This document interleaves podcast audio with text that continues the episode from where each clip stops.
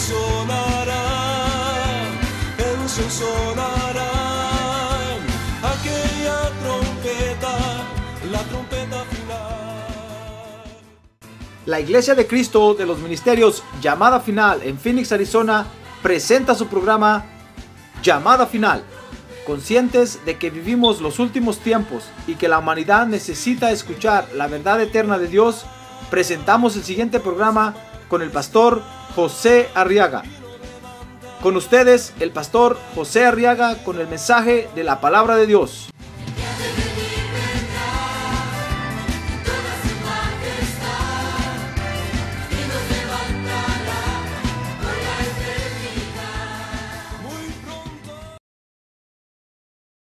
Carta del apóstol Pablo a Filemón es una pequeña carta que solo tiene un capítulo.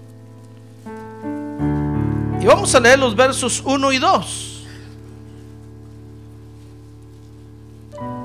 Dice entonces la Biblia, si no lo encuentra ahí está en la pantalla, pero encuéntrelo mejor.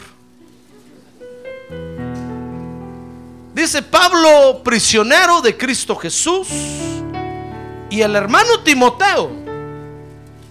Fíjese, y le escriben a Filemón, nuestro amado hermano y colaborador, y a la hermana Apia, y a Arquipo. Así se llamaban estos hermanos. Tal vez Filemón sí es más conocido, ¿verdad? pero Apia y Arquipo. No equipo, no, Arquipo. Verso 2. Y a la hermana Apia y Arquipo, nuestro compañero de milicia. Y a la iglesia que está en tu casa. ¿Quiere leerlo en voz alta conmigo? A ver, leámoslo todos los versos 1 y 2. A ver. Pablo, prisionero de Cristo Jesús. Y el hermano Timoteo. A Filemón, nuestro amado hermano y colaborador. Y a la hermana Apia.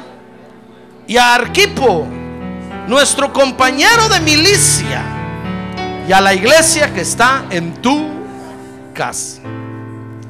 Amén. Por estas peticiones nada más, hermanos. Siéntense y quiero que vea conmigo ahora en estos versos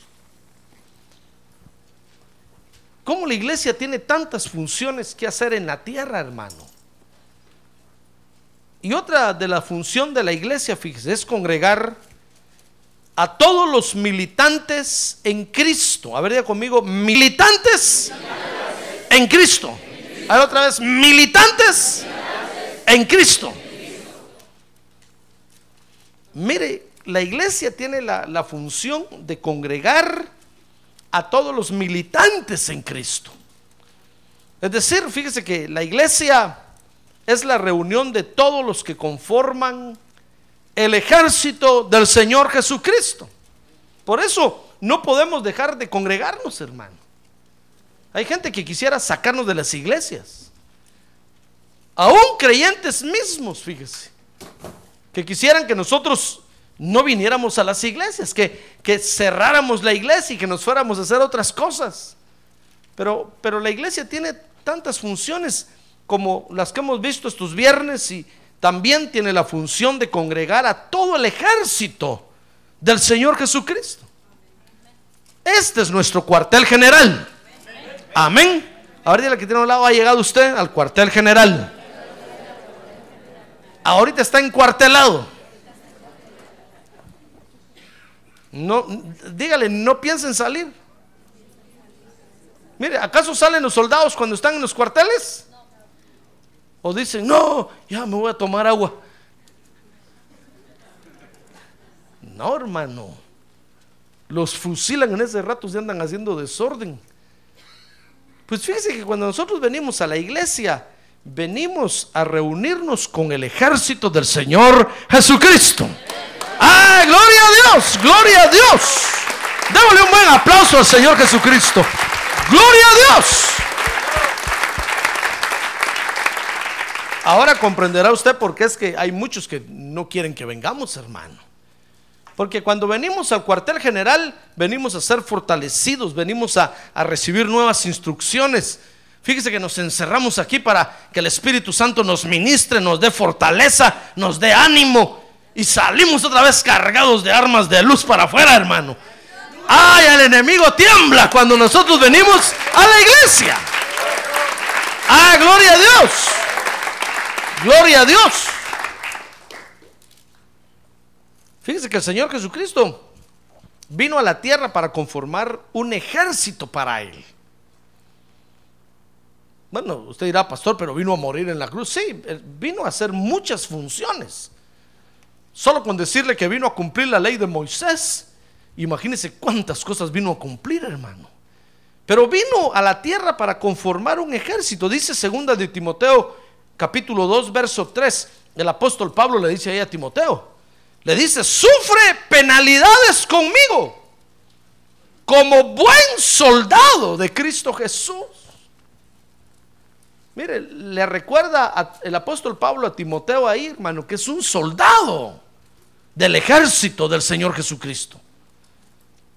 Porque le conté la otra vez que, ahí en la carta del apóstol Pablo a Timoteo se ve que Timoteo ya estaba tirando la toalla, hermano.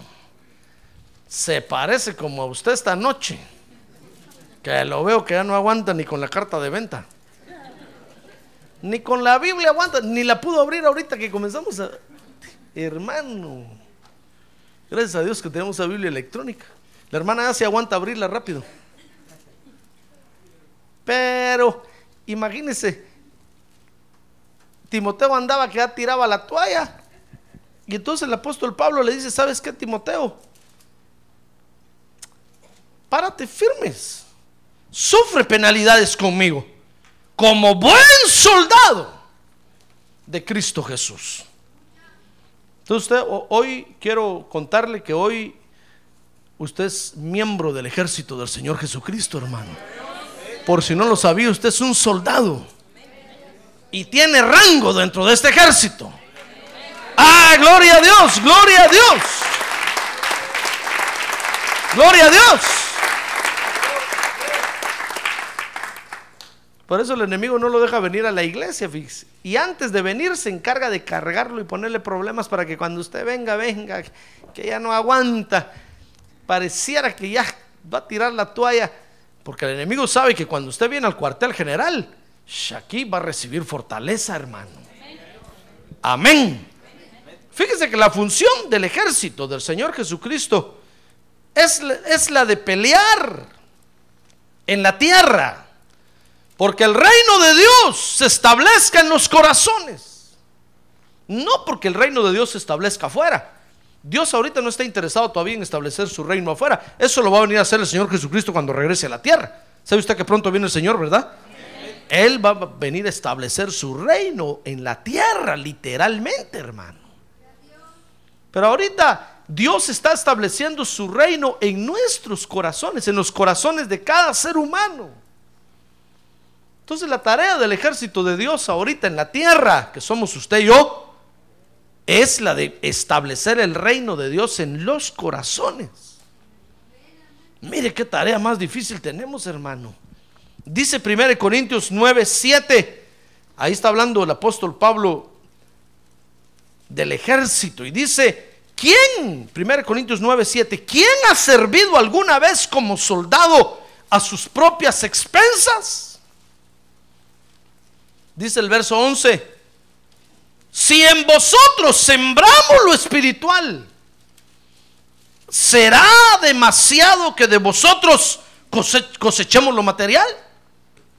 Mire, entonces la tarea del ejército es sembrar lo, lo, espiritual en los corazones de los hombres, hermano. Venimos al cuartel general ahorita de Dios a recibir una siembra de lo espiritual. Entonces ya ve, por eso recogemos ofrendas. Porque es un trueque. ¿Sabe lo que es trueque, va? Un cambio, pues. Yo le doy de lo espiritual y usted me da de lo material. ¿Se da cuenta? Entonces dirá, no, pastor, no, eso no, eso no puede ser. ¿Por qué yo no le doy de lo espiritual y usted me da de lo material? No, porque a usted no lo puso Dios para dar de lo espiritual. No le digo que tiene un rango. Y si yo tengo un rango mayor que el suyo, mi rango mayor me capacita para darle a usted más de lo que usted me puede dar a mí. ¿Comprende?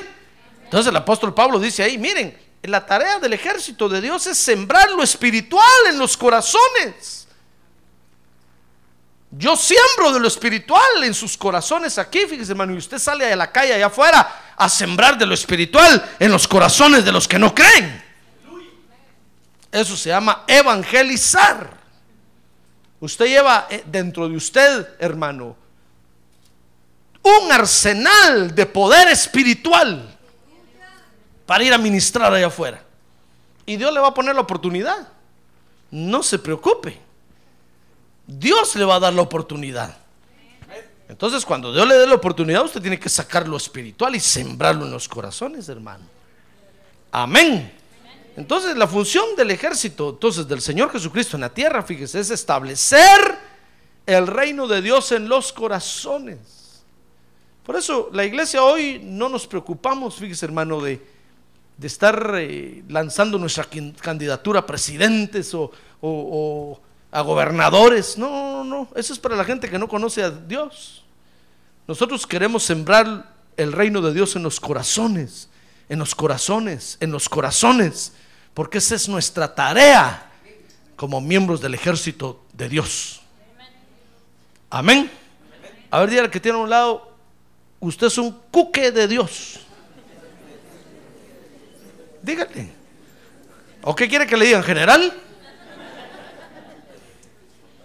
general de cinco estrellas. No, mejor que le digan soldado. Ahora dígale, usted es un soldado de Dios. ¿Sabe usted quién es un cuque, va? El cuque es aquel soldado, el más insignificante del batallón, hermano. El que acaban de pelar y acaba de entrar y está todo y no agarra, no sabe ni cómo agarrar el fusil. Usted es un soldado del ejército de Dios. Amén y pelee por obtener un rango mayor. Hay rangos. Dice la Biblia que Dios hoy nos da gracia sobre gracia. Gracia sobre gracia. Gracia sobre gracia. ¡Ah, gloria a Dios! ¡Gloria a Dios! Sí, un día, un día habían dos hermanos echando fuera un demonio y no se iba el demonio, hermano. Y cuando entonces uno de ellos dijo, bueno, voy a ir a amar a mi pastor. Cuando dijo eso, el demonio dijo, no, ya me voy, ya me voy. Porque si él viene, dijo, con él sí me tengo que ir, mejor me voy antes. Y le fueron a contar al pastor, y se fue el demonio. Le fueron a contar al pastor, le dijeron, mire hermano, solo dijimos vamos a ir a amar al pastor y el demonio tembló y salió. Dijo que se iba porque si usted llegaba, él sí se tenía que ir. Entonces el pastor les dijo, claro, ¿acaso no tengo un rango mayor que el de ustedes? Ese pobre demonio era un cuque del diablo. Cuando dijeron bien el general, dijo, no, me voy, me voy. Se fue corriendo. Por eso es importante ganar un rango en el ejército de Dios. Porque el enemigo lo está guachando. Lo está mirando. Y usted va a poder pelear mejor si obtiene un mejor rango, hermano. Ahora, en el ejército de Dios hay limitantes, hermano como cualquier ejército. Por eso le decía yo, ¿acaso un soldado se sale del cuartel a la hora que quiere, el día que quiere? Peor si es en medio de una reunión, ¿acaso se pone de pie y se va? No, hermano, lo fusilan inmediatamente.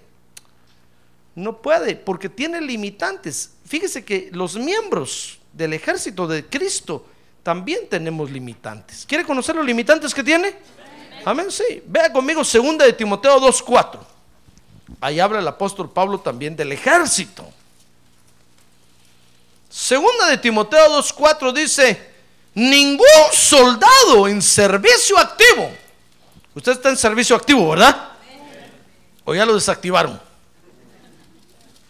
Ya está disability. No, está en servicio activo, ¿verdad? Ningún soldado en servicio activo se enreda en los negocios de la vida diaria a fin de poder agradar al que lo recibió como soldado. Mire, el primer limitante que nosotros tenemos, hermano, como miembros del ejército de Cristo, son los negocios de la vida diaria. mire qué problema tenemos, hermano. No podemos meternos a cualquier negocio. ¿Ha visto usted cómo, cómo la gente del mundo se mete a los negocios? Se sale por aquí, se mete por allá, se tapa un hoyo, abre otro, tapa uno, abre diez y ahí van y entre hoyo y hoyo y parecen, parecen topos. Pues fíjese que nosotros no podemos hacer eso, hermano. Es- estafan a uno por aquí, le roban a otro por allá y con el que le robaron aquí abren una empresa allá y votan aquí y, ahí van y, y se van librando y va. Y uno los admira y uno dice, "Ch, qué tremenda esta gente. Y ahí van progresando, hermano. Y ahí progresan. Así viven.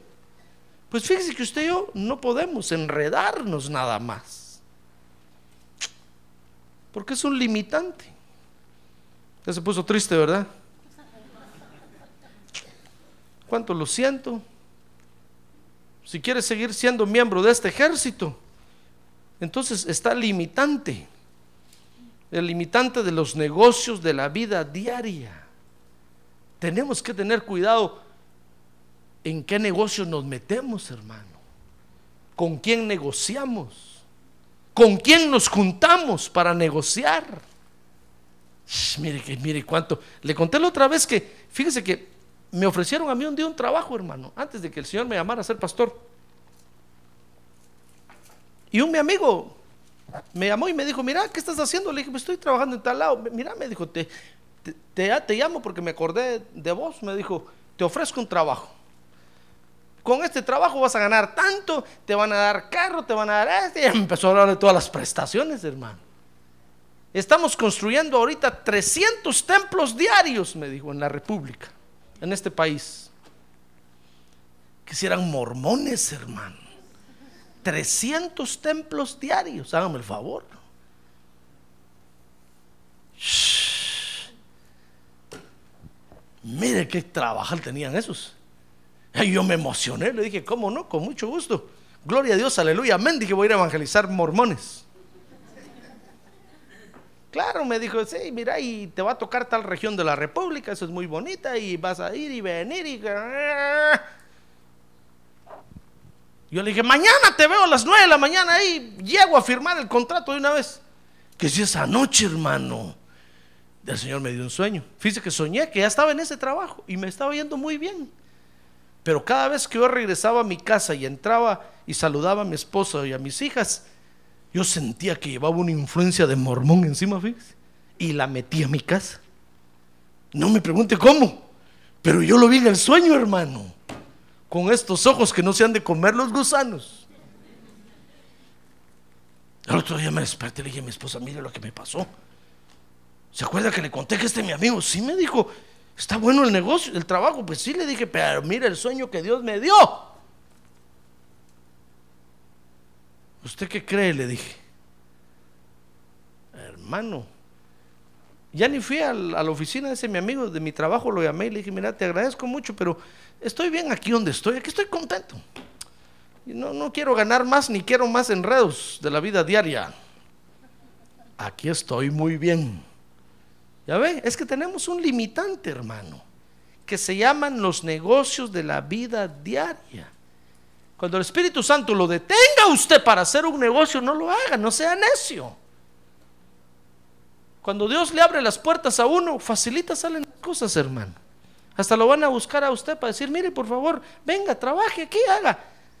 Pero si usted estaba a empujar y, y va de golpear a todos y que usted quiere ese negocio, hermano, tenga cuidado, porque le va a ir mal.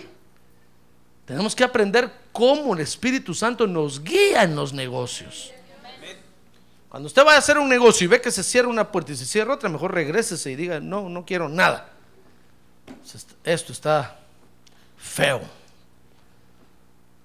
Pero cuando las puertas se le abren y usted a empujarla va y ¡brum! se abre la puerta.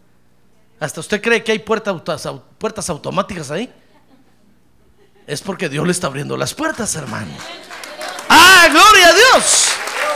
¡Gloria a Dios!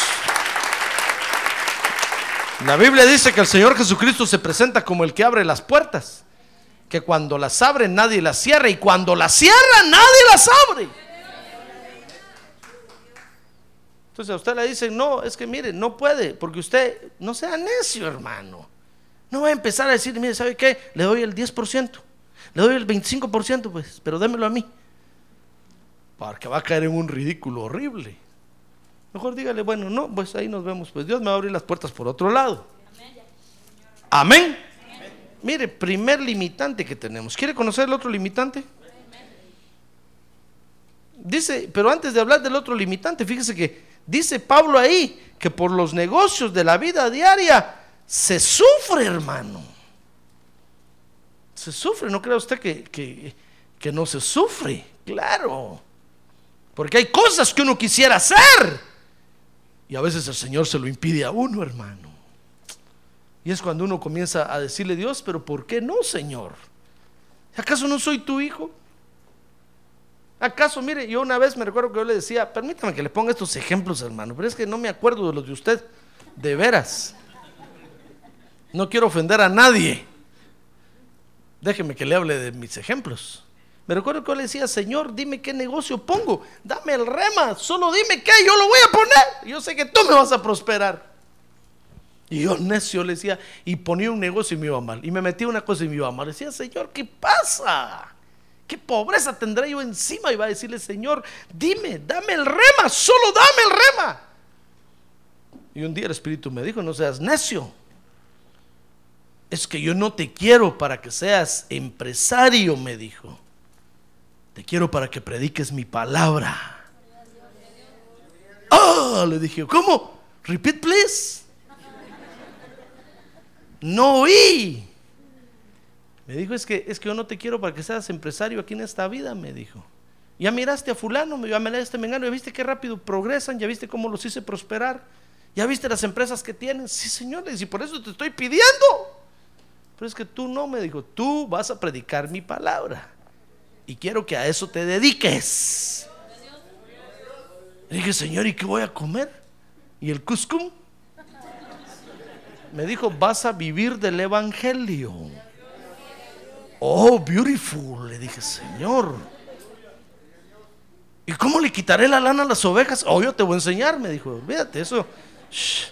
te vas a volver un trasquilador especializado. Dicho y hecho. Es que no se haga usted ilusiones. Tal vez usted va a ser como yo. Tal vez Dios lo quiere para predicar el evangelio y usted está necio, va de darle. Mejor tenga paciencia, hermano. A ver, dígale que tiene un lado paz, hermano. Despiértale una vez, dígale, despierte, paz. Descanse, repose, descanse. Amén. Pero se sufre, dice, dice 2 de Timoteo 2.3, sufre penalidades conmigo. Usted es miembro del ejército de Dios, ¿verdad? Bueno, entonces se sufre, por eso se sufre, hermano. Sufra. No pare de sufrir, no. Sufra. Sufra penalidades. Porque uno quisiera, como le digo, meterse a un negocio y uno quisiera, y el, y el Señor lo para a uno, el Señor lo detiene a uno. Se sufre, hermano. Pero hay otro limitante, 1 Corintios 9, 14. No quiere decir con eso que Dios no lo va a prosperar. Claro que lo va a prosperar, pero bajo la guianza del Espíritu Santo, en la línea de Dios, no en la línea del mundo, hermano, o como uno quisiera prosperar. Dice 1 Corintios 9, 14, así también ordenó el Señor que los que proclaman el Evangelio, ahí está, mire, ¿qué dice? Que vivan del Evangelio. Entonces yo le pregunto a usted, ¿usted proclama el Evangelio? No. ¿Con qué razón no se llena la iglesia, hermano? Si usted no evangeliza. Evangelice. A ver, que tiene un lado evangelice, hermano. Ayúdeme a predicar hoy.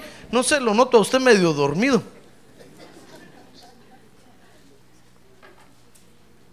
Evangelice, hermano. Ahora le vuelvo a preguntar, ¿usted proclama el Evangelio? Sí, usted, cuando usted va a su trabajo y usted habla de Cristo, usted está proclamando el Evangelio. Ah, entonces tiene que vivir del Evangelio. ¿Sabe lo que quiere decir eso? Es que, que usted tiene que vivir de la provisión que el Señor le da, hermano. Ese es el otro limitante. A veces nosotros quisiéramos vivir, hermano, con más. Pero si el Señor lo tiene en ese trabajo, dele gracias a Dios, hermano. Levante sus manos en alto y dígale gracias, Padre Santo. Yo no sé por qué me tienes aquí ganando 5.25 la hora, pero yo sé que un día de estos me vas a subir a 10 la hora. Pero mientras esté en 5.25, te voy a glorificar. Porque Dios le va a dar una provisión a usted. Si usted proclama el Evangelio, Dios le va a abrir las puertas. Dios le va a dar una provisión. Y usted tiene que aprender a vivir con la provisión que Dios le da, hermano. Mire, yo proclamo el Evangelio. Y yo vivo del Evangelio. Pero cuando yo vine a predicar aquí, habían siete personas nada más en la iglesia, hermano. ¿Cómo cree usted que vivía yo? Yo tenía que pagar mi apartamento y no tenía que trabajar.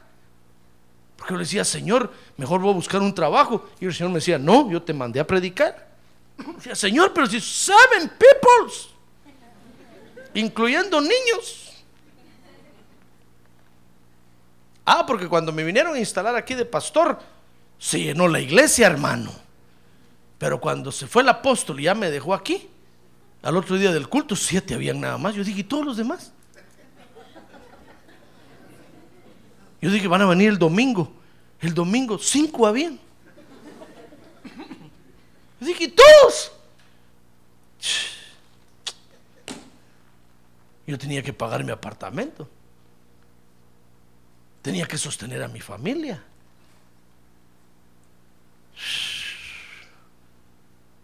Entonces yo viví de la provisión que Dios me dio.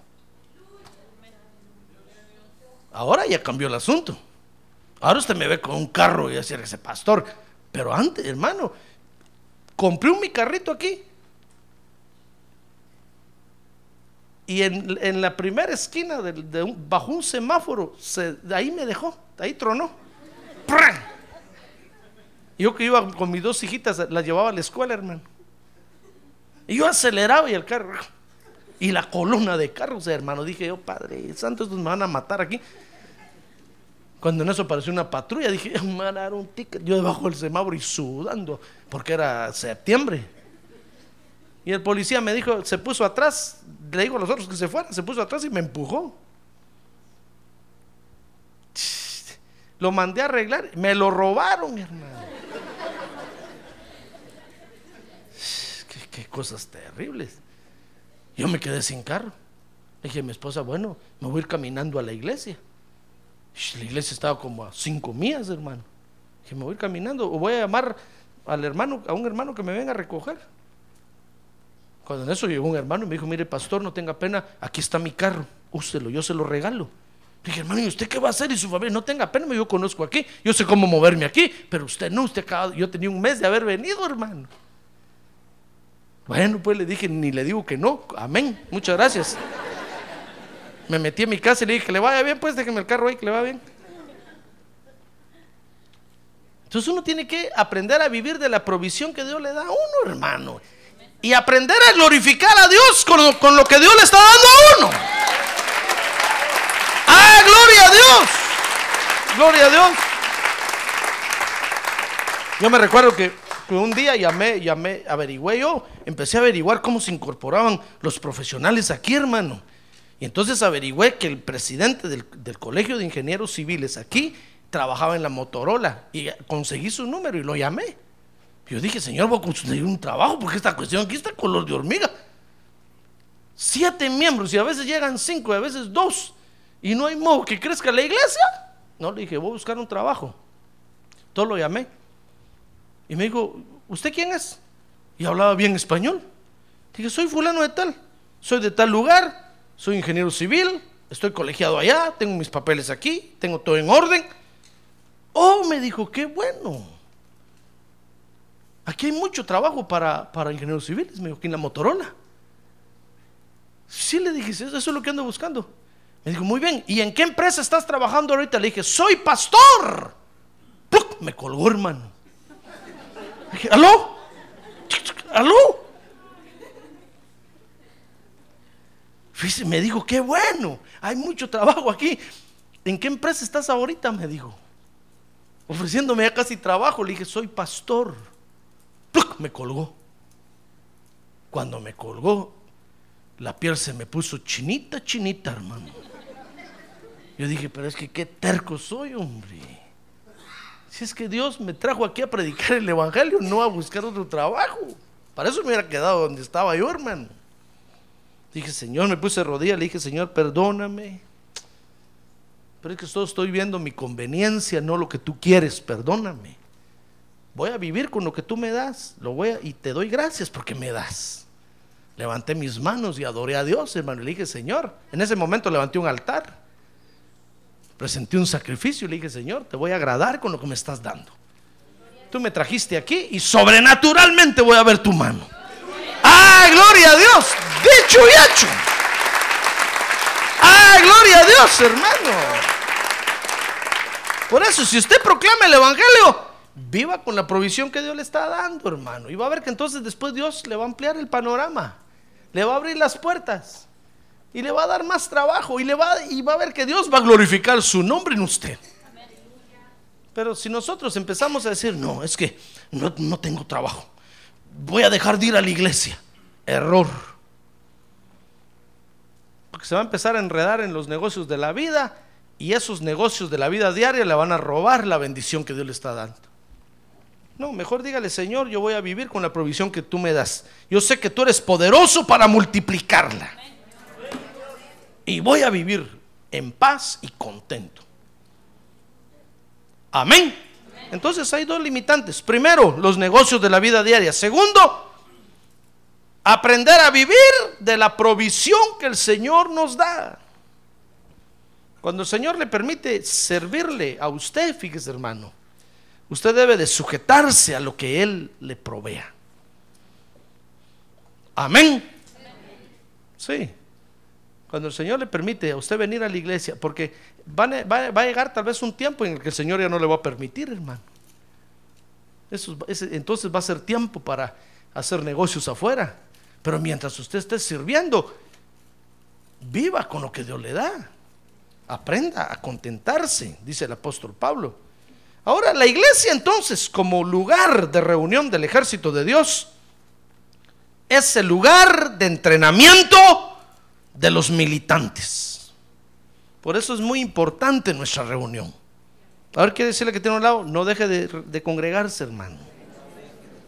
No deje de congregarse. Cada vez que usted falta, créame, cada vez que usted falta, se pierde las instrucciones de Dios para su ejército. Sí. Pero usted dirá, no, pastor, con un día que vaya yo, ahí me las agarro en el aire. No es igual. Si usted puede venir cada reunión, venga. Porque más adelante tal vez ya no va a poder venir. Tal vez, tal vez el Señor lo va a dejar venir solo a una. O a una y media. Mire, hermanos, que cuando yo estoy predicando se tienen que poner de pie, se tienen que ir porque se tienen que ir al trabajo a esa hora. Por supuesto, han hablado conmigo, me han dicho, pastor, si de repente mira que yo me paro, es porque me- media hora después entro a trabajar. Entonces les digo, ¿sabe qué? Siéntese atrás, por favor. Si tiene que parar, no haga bulla, salga, calla la boca. Vienen a un culto y medio. Así les permite el Señor. Pero si usted puede venir a todas las reuniones, aproveche. Porque Dios lo quiere capacitar. Ah, gloria a Dios, porque somos el ejército de Dios. Gloria a Dios. Por eso no deje, no deje de congregarse, porque es el lugar de entrenamiento de los militantes. Quiero que vea conmigo algunos entrenamientos que recibimos. Filipenses 1.1. Entrenamiento en colaboración. Habría conmigo colaboración. Entrenamiento en colaboración, dice 1.1. Pablo, prisionero de Cristo Jesús. Y el hermano Timoteo, fíjese, le están escribiendo a Filemón, dice. Nuestro amado hermano y colaborador. Mire, aquí en la iglesia somos entrenados a colaborar, hermano. ¿Qué le parece que aquí Dios le enseña a usted a colaborar? Ahorita el que tiene a un lado no se duerma, hermano. No sea, usted. Y ahorita va a ir a dormir a su casa, hombre.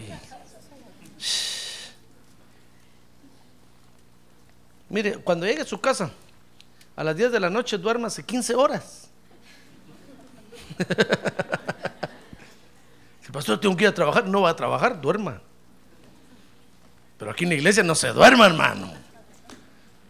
Pues mire, recibimos entrenamiento primero en colaboración. Ahora conmigo, colaboración.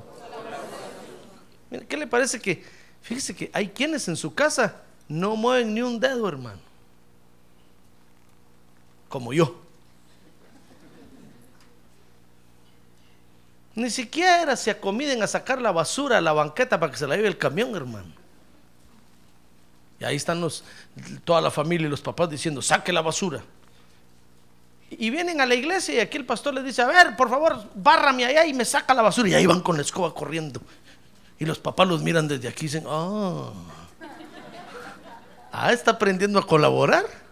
Espérese, dentro de poco en su casa va a ser un gran colaborador. Hay hermanas que no les gusta cocinar. ¿Qué problema? Toda la familia vive comiendo McDonald's, Taco Bell, Church Chicken. Y de repente viene aquí mi esposa, le dice, a ver hermanita, venga para acá, venga a ayudarnos en la cocina. Y ahí están con el sartén. Y pasa el esposo y las mira. Mm. Ah, ya está colaborando. ¿Está aprendiendo a colaborar o no? Después en su casa, hermano, ya nos suelta el sartén o la sartén. Tiene la sartén por el mango. Es que está aprendiendo a colaborar. Mire, ¿cuántas, cuánto entrenamiento en colaboración recibimos aquí? Hay quienes en la casa, esposos que no dan ni un centavo más, hermano. Y cuando recogemos las ofrendas aquí, se tienen que meter la mano entre la bolsa, con todo el dolor de su corazón. Y la esposa los mira y dice, "Mm, está aprendiendo a colaborar, está siendo entrenado. Comprende, le pongo estos ejemplos, no sé nada de nadie, hermano. Solo para que usted vea que es real, que aquí somos entrenados en colaborar. Amén. Lo que nunca hacemos en otro lado, aquí lo hacemos. Nunca tal vez usted había lavado, lavado una taza de inodoro y aquí viene a la iglesia y la lava. Y todos lo miran de rodillas ahí lavando la taza.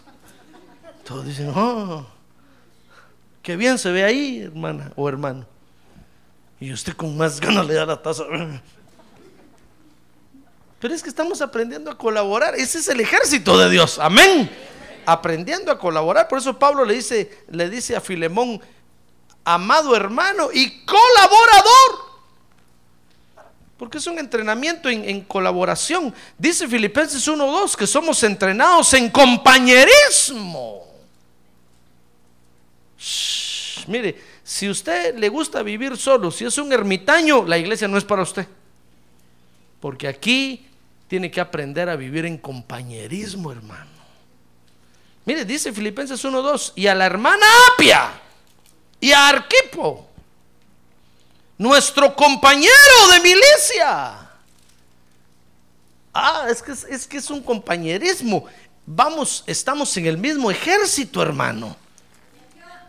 ¿Cómo le va a disparar usted al, mismo soldado de su mismo ejército? ¿Verdad que no? No, sería, sería un grado de maldad terrible si usted mata al mismo soldado de su mismo ejército, hermano. Pero si quiere matar al general, eh, tendría que estar usted en el otro bando para hacer eso. Pero si usted y yo somos miembros del ejército del Señor Jesucristo, aquí caminamos juntos, hermano.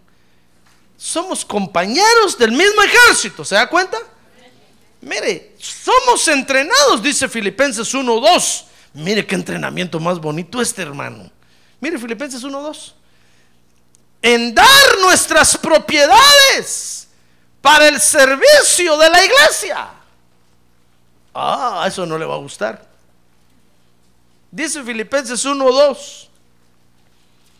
Y a la hermana Apia y Arquipo, nuestro compañero de milicia, y a la iglesia que está. ¿Dónde está la, iglesia? Ah, no, hermano, vuelve aquí, vuelve aquí, por favor. Y a la iglesia, ¿dónde estaba la iglesia?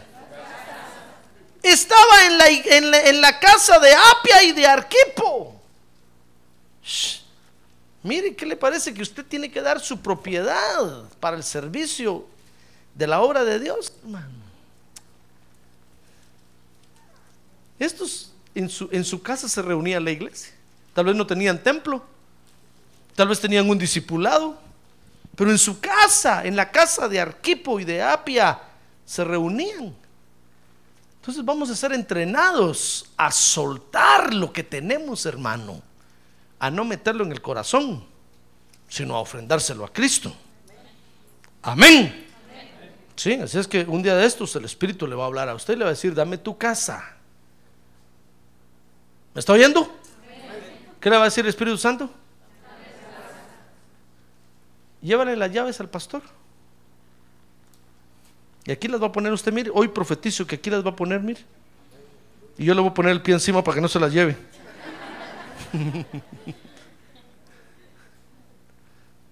Un día de esos el Espíritu Santo le va a decir, dame tu casa, pon las llaves ahí. Sí, pastor, Señor, pero si es la única que tengo, por eso te la pido, porque es la única.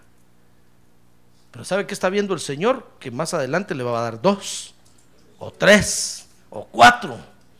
Usted siembra y va a cosechar, hermano. Amén.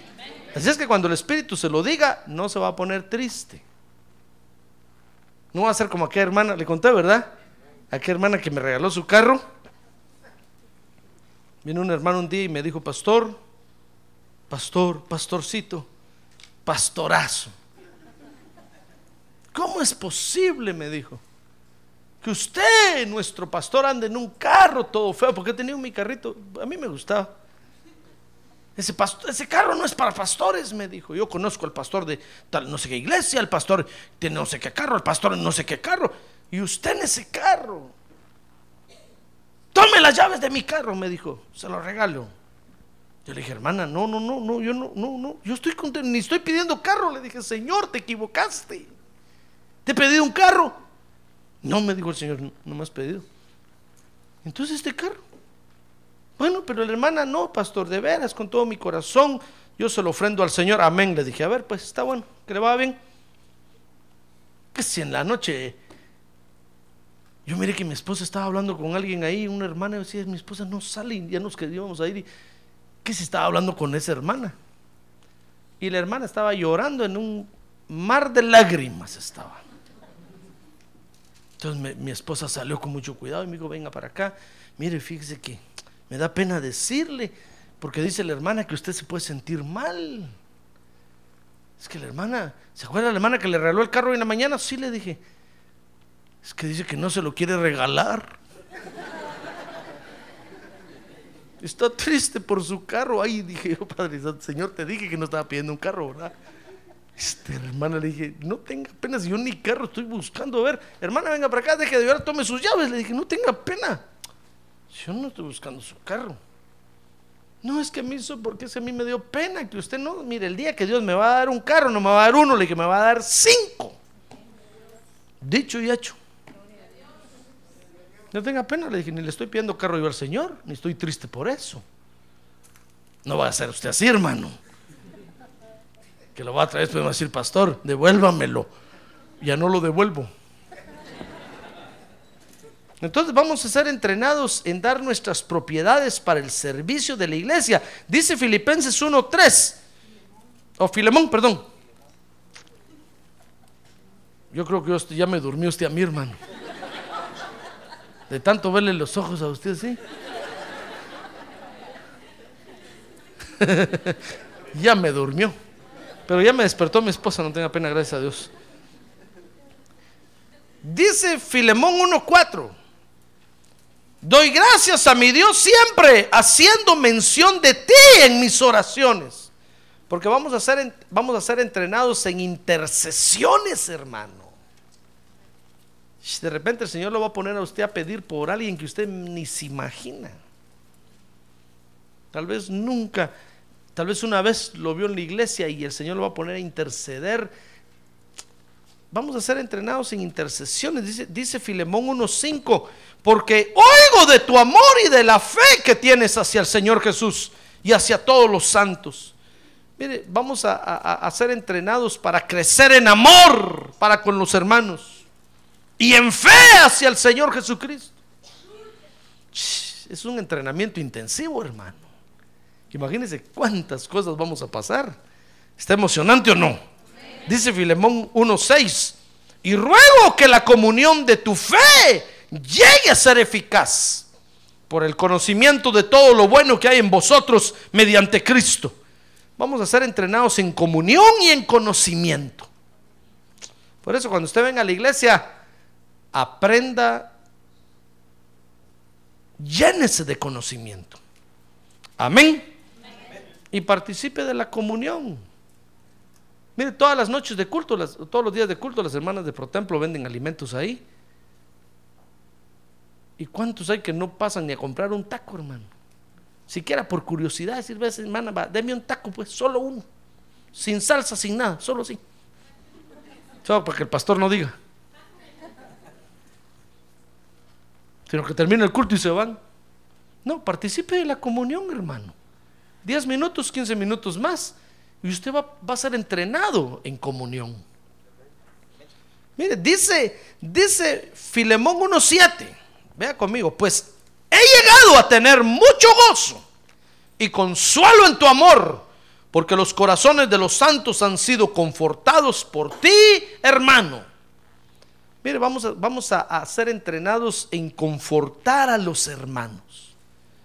Mire, por eso cuando usted tenga una palabra, de fortaleza para alguien, dígasela, hermano. Amén. Dígasela, dígale, mira hermano, sigue adelante, sigue, te veo ya con las piernas medio cruzadas, sigue adelante. Y va a ver qué fortaleza va a sentir. ¡Ah, gloria a Dios! ¡Qué ánimo va a sentir! Fíjese que todos, hay muchos que creen que el pastor es el que tiene que andar haciendo eso. Imagínese, hermano, ¿dónde pararía yo en la noche? No, usted lo tiene que hacer. A ver, el que tiene a un lado. Usted, usted me tiene que fortalecer a mí. No lo desanime, fortalezcalo. Dele una palabra de fortaleza. Mire, fíjese que una vez vino conmigo una hermana, hermano, no aquí. Cuando yo era oveja, la nuda. Vino conmigo una hermana y me dijo, y empezó a llorar. Me dijo, mira, yo me estoy muy triste. Porque era una hermana que el Señor usaba con profecías. Durante todo el tiempo que llevo de profetizar, jamás un hermano se me ha acercado a decirme, mira hermana, hoy Dios me habló por ti. Gloria a Dios porque Dios te está usando. Jamás. Jamás. Y se sentía hecho pedazos. Yo le dije, hermana, cuánto lo siento me siento yo mal también, le dije, porque Dios me ha hablado a través tuyo, pero nunca te lo he dicho. nunca creí que fuera necesario. ¿Cómo no? Me dijo, ¿cómo no va a ser necesario? ¿Acaso cuando tú predicas no alguien te dice, pastor o hermano, Dios me habló? Solo fortalece a uno, hermano, y uno dice, gracias Padre Santo, porque por lo menos a uno le hablaste, los demás se durmieron.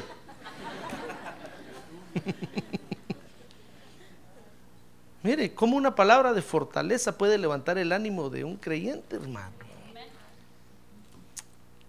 Nosotros venimos aquí, nos sentamos, miramos que el hermano está tocando el piano, nos vamos. ¿Sabe usted quién es el hermano que toca ahí? Esos chunches. ¿Acaso se le ha acercado a usted alguna vez a decirle, mira hermano, Dios te bendiga porque Dios te usa para edificarme, oíste? Gracias a Dios que tienes tiempo de venir, lo que no hago yo de Aragán. Tú vienes a, tocar este asunto. Que Dios te bendiga y te fortalezca y te dé fuerzas para seguir adelante.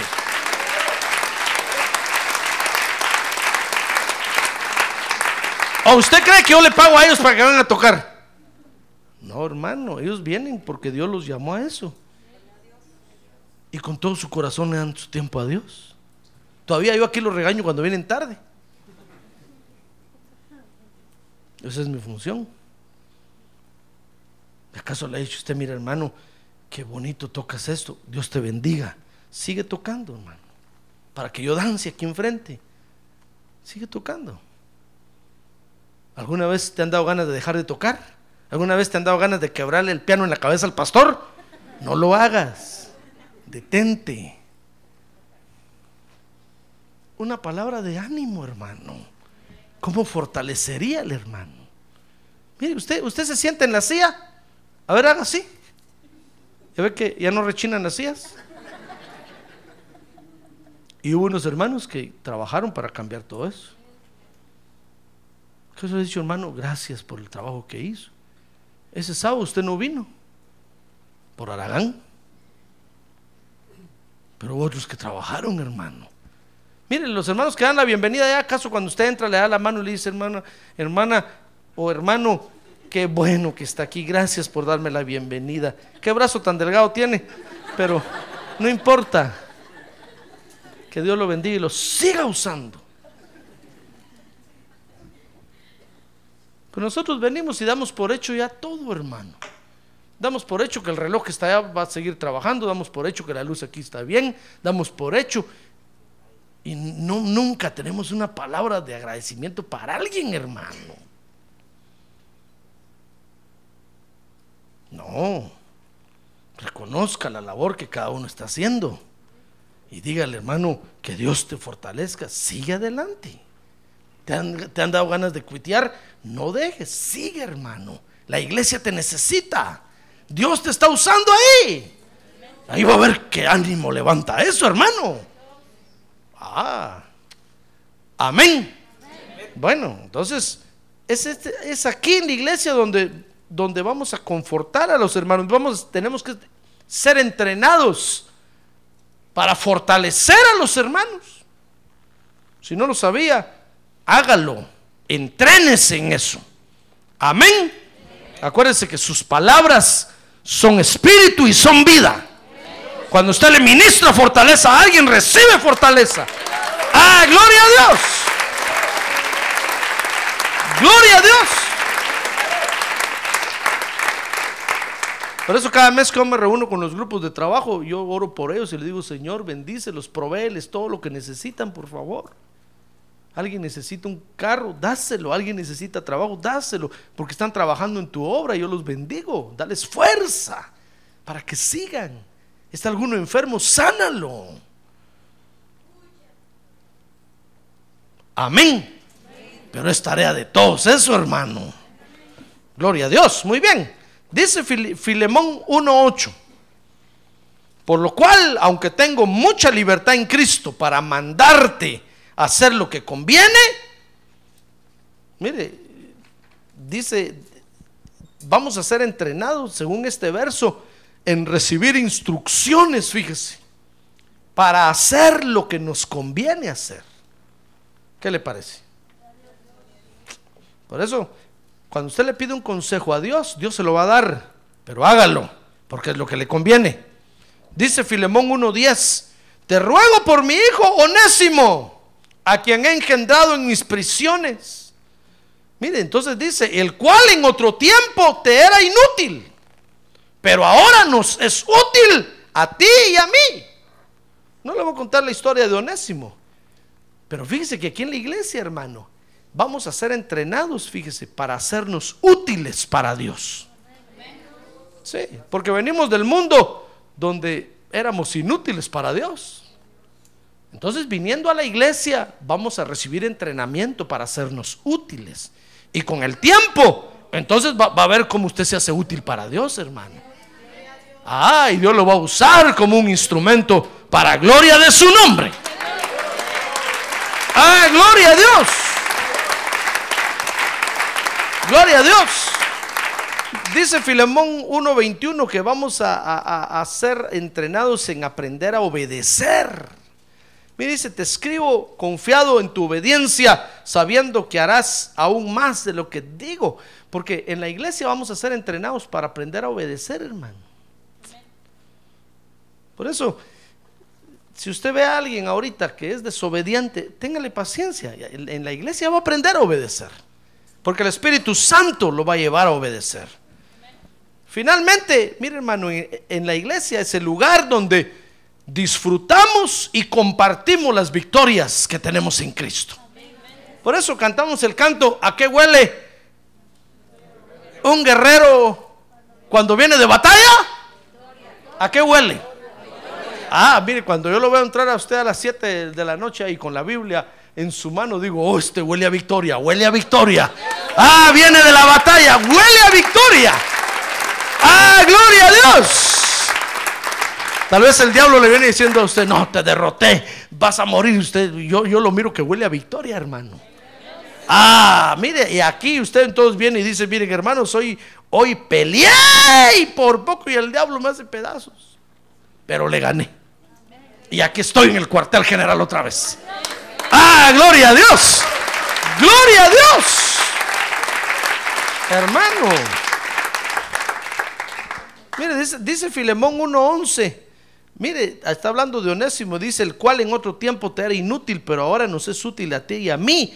Dice el 12, y te lo he vuelto a enviar en persona, es decir, como si fuera mi, mi propio corazón, a quien hubiera querido retener conmigo para que me sirviera en lugar tuyo en mis prisiones por el Evangelio. Mire, el apóstol Pablo está contando las victorias que ha obtenido con este creyente, hermano. Porque aquí en la iglesia es donde vamos a, a compartir y vamos a disfrutar. Mire, si usted viene y me cuenta a mí aquí, mire, pastor, hoy me levanté mal y a mediodía ya me sentía mejor. Yo lo voy a entender. ¿Y sabe qué voy a decir yo? Gloria a Dios. Porque yo sé que Dios le está dando la victoria, hermano. Pero va a contarle usted eso a algún hijo del diablo de afuera. A ver qué le dice. Borracho le va a decir, ¿saber qué? Borracha, te pusiste anoche, naciste, amaneciste de cruda y no querías ir a trabajar. Y usted va a decir, no, si yo no bebo. Porque es que allá no le van a entender, hermano. Pero usted viene aquí y usted dice, mire pastor, fíjese que hoy me estaba doliendo la, la uña chiquita del dedo chiquito del pie. Y cuando empecé a danzar, se me quitó. Uy, gloria a Dios, vamos a decir. Esa es victoria de Dios.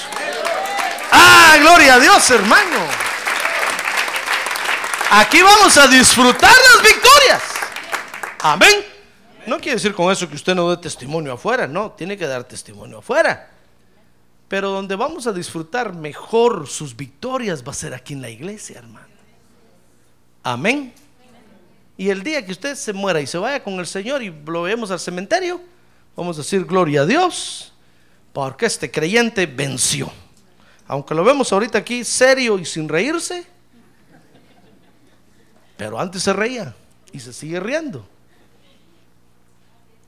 Y murió en victoria. Amén. Amén. Así es que, hermano, yo termino diciéndole esto. La iglesia entonces tiene como función congregar al ejército del Señor Jesucristo. Por eso no deje de venir al entrenamiento, venga y congréguese. Es cierto que tenemos limitantes y que a veces nos toca sufrir, pero más grande es la victoria que el sufrimiento. Amén. Amén. Cierre sus ojos. Cierre sus ojos, por favor. Cierre sus ojos. Y démosle gracias a Dios, hermano. Qué lugar tan hermoso Dios nos ha preparado. Dios nos ha preparado la iglesia para que nos congreguemos. Y mire qué función tan hermosa. Aquí Dios lo va a fortalecer, Dios lo va a guiar. Aquí Dios lo va a restaurar, Dios lo va a orientar. Aquí el Espíritu Santo de Dios le va, le va a dar las instrucciones que usted necesita para pelear. ¿Quiere decirle gracias Señor? A ver, póngase de pie hermano. Y levante su mano conmigo en alto y digámosle gracias Señor. Gracias porque soy miembro de tu ejército. Levante su mano en alto conmigo y dígale gracias Señor porque soy miembro de tu ejército. Gracias porque soy militante de tu ejército. Y gracias porque este es el lugar de mi reunión. Quiero decirle gracias porque este es el lugar de mi entrenamiento, Señor. A ver, bendiga este lugar. Diga, yo bendigo este lugar. Yo bendigo la iglesia. Porque es el lugar donde me entrenas, Señor, donde me preparas para pelear. Yo bendigo la iglesia. Yo bendigo este lugar. Gracias te damos, Señor.